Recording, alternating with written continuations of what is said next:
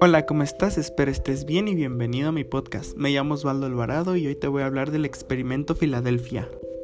El experimento Filadelfia es el nombre que le dio el ufólogo estadounidense Morris Jessup a un supuesto experimento secreto llevado a cabo por la Armada de los Estados Unidos en los astilleros navales de Filadelfia durante el 28 de octubre de 1943, en el cual el destructor escolta de la Armada USS Eldridge había sido invisibilizado electrónicamente contra los dispositivos enemigos e involuntariamente había sido teletransportado 600 kilómetros hasta el puerto de Nurlock, ida y vuelta. Este bulo fue informado repetidamente como una farsa, según los comentarios del ensayista estadounidense Robert A. Government al libro El experimento Filadelfia, Proyecto Invisibilidad de William Moore y Charles Bedridge, no tiene sentido que personas inteligentes realizaran un experimento de tanta importancia en exteriores, fuera de un laboratorio donde el ambiente puede ser controlado sobre agua a plena luz del día en uno de los puertos más importantes de Estados Unidos, con cientos de testigos involucrados tanto civiles como militares, utilizando un buque destructor en su momento que tanto se necesitaba en plena Segunda Guerra Mundial. Traducido al español, el comentario de Robert A. Gorberman dijo lo siguiente. Si hemos de creer a Carl Allen, entonces nuestra jerarquía militar habría abandonado la cordura y todo precedente histórico al realizar un experimento de enorme importancia en plena luz del día y utilizando un buque destructor de escolta en un momento en que tanto se necesitaba. Si alguien escribiera un libro que contara la historia real, su, título podría ser El embaucamento Filadelfia, Proyecto Credulidad. El creador del bulo, Carl Allen, en 1955, Morris Ketchup Jessup, un vendedor estadounidense de automóviles que afirmaba que era un astrónomo graduado en una universidad estadounidense, publicó The Case for the UFO, el caso de los ovnis, en el que analizaba los medios de propulsión que podían utilizar un platillo volador del estilo de un ovni. El 13 de enero de 1955, Morris Jessup recibió una carta de un tal Carlos Miguel Allende. En ella, Allende informaba a Morris Jessup del experimento Filadelfia, aludiendo como prueba a artículos periodísticos de la época. Allende también decía haber sido testigo de la desaparición y reaparición del destructor Elbridge mientras trabajaba en un barco mercante que se encontraba cerca, el SS Andrew Furuset. Incluso mencionó los nombres de otros tripulantes del Andrew Furuset y decía saber del destino de algunos miembros de la tripulación del Elbridge tras el experimento, incluyendo uno que él vio desaparecer durante una pelea en el bar. Maurice Jessup le respondió a Allende con una postal pidiendo más evidencia y corroboración de la historia, tales como fechas y detalles específicos de la misma. La respuesta llegó varios meses más tarde. Esta vez el hombre ya no se identificaba como Carlos Miguel Allende, sino como Carl M. Allen. Allen dijo que no podía proveer los detalles pedidos por Maurice Jessup, pero insinuaba que podría ser obtenidos a través de la hipnosis.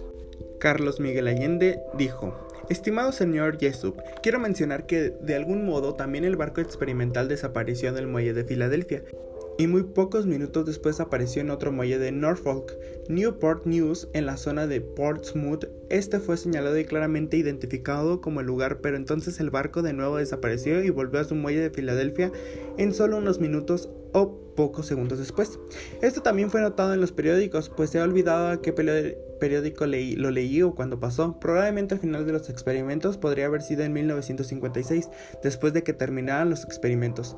No lo puedo decir con seguridad. Me pide lo que es equivalente a pruebas positivas de algo que solo la duplicación de los dispositivos que produjeron este fenómeno podrían darle. Nunca podré satisfacer esa actitud. Puedo ser de alguna ayuda positiva para usted en mí mismo, pero para hacerlo requeriría un inoptizador. Pentotal sódico, un grabador y una excelente dactilógrafa para producir material de valor para usted. Soy un contemplador de las estrellas, señor Yeshua, no lo disimulo y el hecho de que estoy seguro de que el hombre irá a donde ahora sueña con estar hacia las estrellas vía la forma de transporte con que tropezó accidentalmente la marina para consternación suya. Cuando su barco despegó y apareció un minuto después más o menos a varios cientos de millas marinas de distancia, quizás la marina ya haya utilizado este accidente de transporte para construir sus ovnis. Esto es un avance desde todos los puntos de vista. ¿A usted qué le parece? Muy respetuosamente, Carl Allen. Sospechando que Carl Allen era un mitómano, Morris Jessup decidió cortar la correspondencia. En la primavera de 1957, Morris Jessup fue contactado por la ONR, Office of Naval Research, Oficina de Investigación Naval, de la ciudad de Washington, que le pedía estudiar el contenido de un paquete que había llegado. Al llegar, Morris Jessup quedó perplejo al encontrar que había una copia de un libro había sido enviada a la ONR en un sobre manilla con leyenda Happy Hester, Felices Pascuas. Además, el libro tenía numerosas notas al margen y la oficina de ONR le preguntó a Morris Jessup si tenía idea de quién pudo haberlas hecho. Las largas anotaciones estaban escritas en tres diferentes colores y parecían detallar la correspondencia entre tres individuos de los cuales solo uno tenía nombre Jamie. La ONR etiquetó a los otros dos como Mr. A y Mr. B. Las notas se refieren a las otras personas y discuten dos tipos diferentes de gente que viven en el espacio. El uso de las mayúsculas y la puntuación era inusual, y detalladamente largamente los méritos de varias suposiciones que Morris Jessup hacía en el libro con referencias oblicuas al experimento Filadelfia en una manera que sugería conocimiento previo o superior. Por ejemplo, Mr. B asegura sobre una teoría de Morris Jessup que no sabe, no puede saber, solo adivina. Basado en el estilo de escritura y comparando con las cartas que había recibido previamente, Morris Jessup identificó a Mr. A como Carl Allen, otros han sugerido que todas las anotaciones las hizo la primera persona, usando tres plumas diferentes. La ONR contactó después a Morris Jessup diciendo que la dirección de la carta de Allende era una casa de campo abandonada.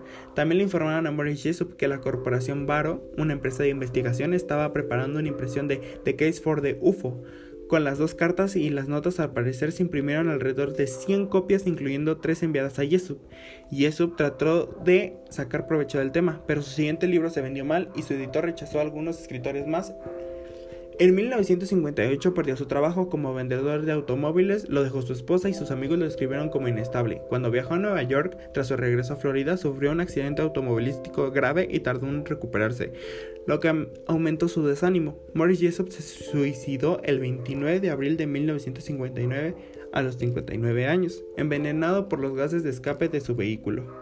En 1992, un ex marinero del destructor USS Elbridge mencionó un hecho que podría explicar la confusión de Carl Allen. Yo estaba en un bar esa noche, tomamos un par de cervezas y yo era uno de los dos marineros que se dice que desaparecieron misteriosamente. La pelea comenzó cuando alguno de los marineros se jactó del equipo equipamiento secreto radar, sonar, perros especiales, una brújula nueva, etc. Y se le dijo que cerrara la boca. Dos de nosotros éramos menores de edad. Tan pronto como comenzaron los problemas, las camareras nos sacaron por la puerta trasera y más tarde negaron saber nada de nosotros. Nos fuimos a las 2 de la mañana, el, bridge ya se había ido a las 11 de la noche. Alguien que lo buscara en el puerto esa noche se habría dado cuenta de que el bridge no estaba ahí y realmente desapareció y realmente apareció en Norfolk. Y a la mañana siguiente ya estaba de vuelta en el puerto de Filadelfia, lo que parecía una tarea imposible si nos fijamos en el mapa. Se ve que no los buques mercantes toman dos días para hacer este viaje se habrían requerido pilotos que esquivaran las redes submarinas, las minas y así sucesivamente en todos los accesos al puerto hacia el Atlántico. Pero la Marina utilizó un canal terrestre específico, el canal Chisper Delaware, que esquiva todo eso. Hicimos el viaje en unas 6 horas. Edward Jugeon, traducido al español.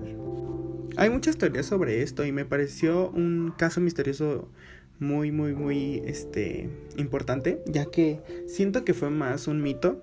Sinceramente yo sí lo siento así, porque pues no, no, haría, no harías eso al plena luz del día, como lo, como lo decía un científico por ahí. Em, siento que fue más como un mito o más como un, un chisme para que Rusia y todos los de la Segunda Guerra Mundial pues se espantaran y, pensaran que ya habían creado como una nueva forma de defenderse. Entonces, en realidad, pues no lo sé, nadie sabe qué pasó.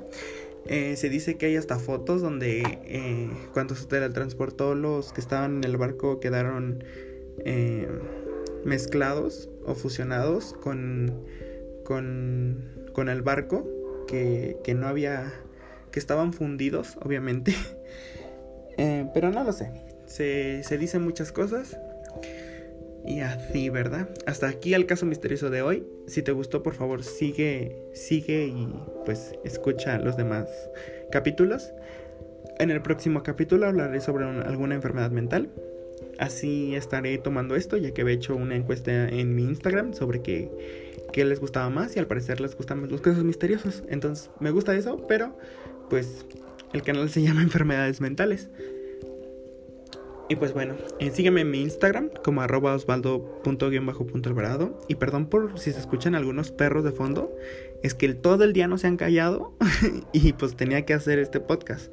Entonces pido perdón y espero que con la música de fondo ya no se escuche nada. Pero bueno, nos vemos y hasta la siguiente.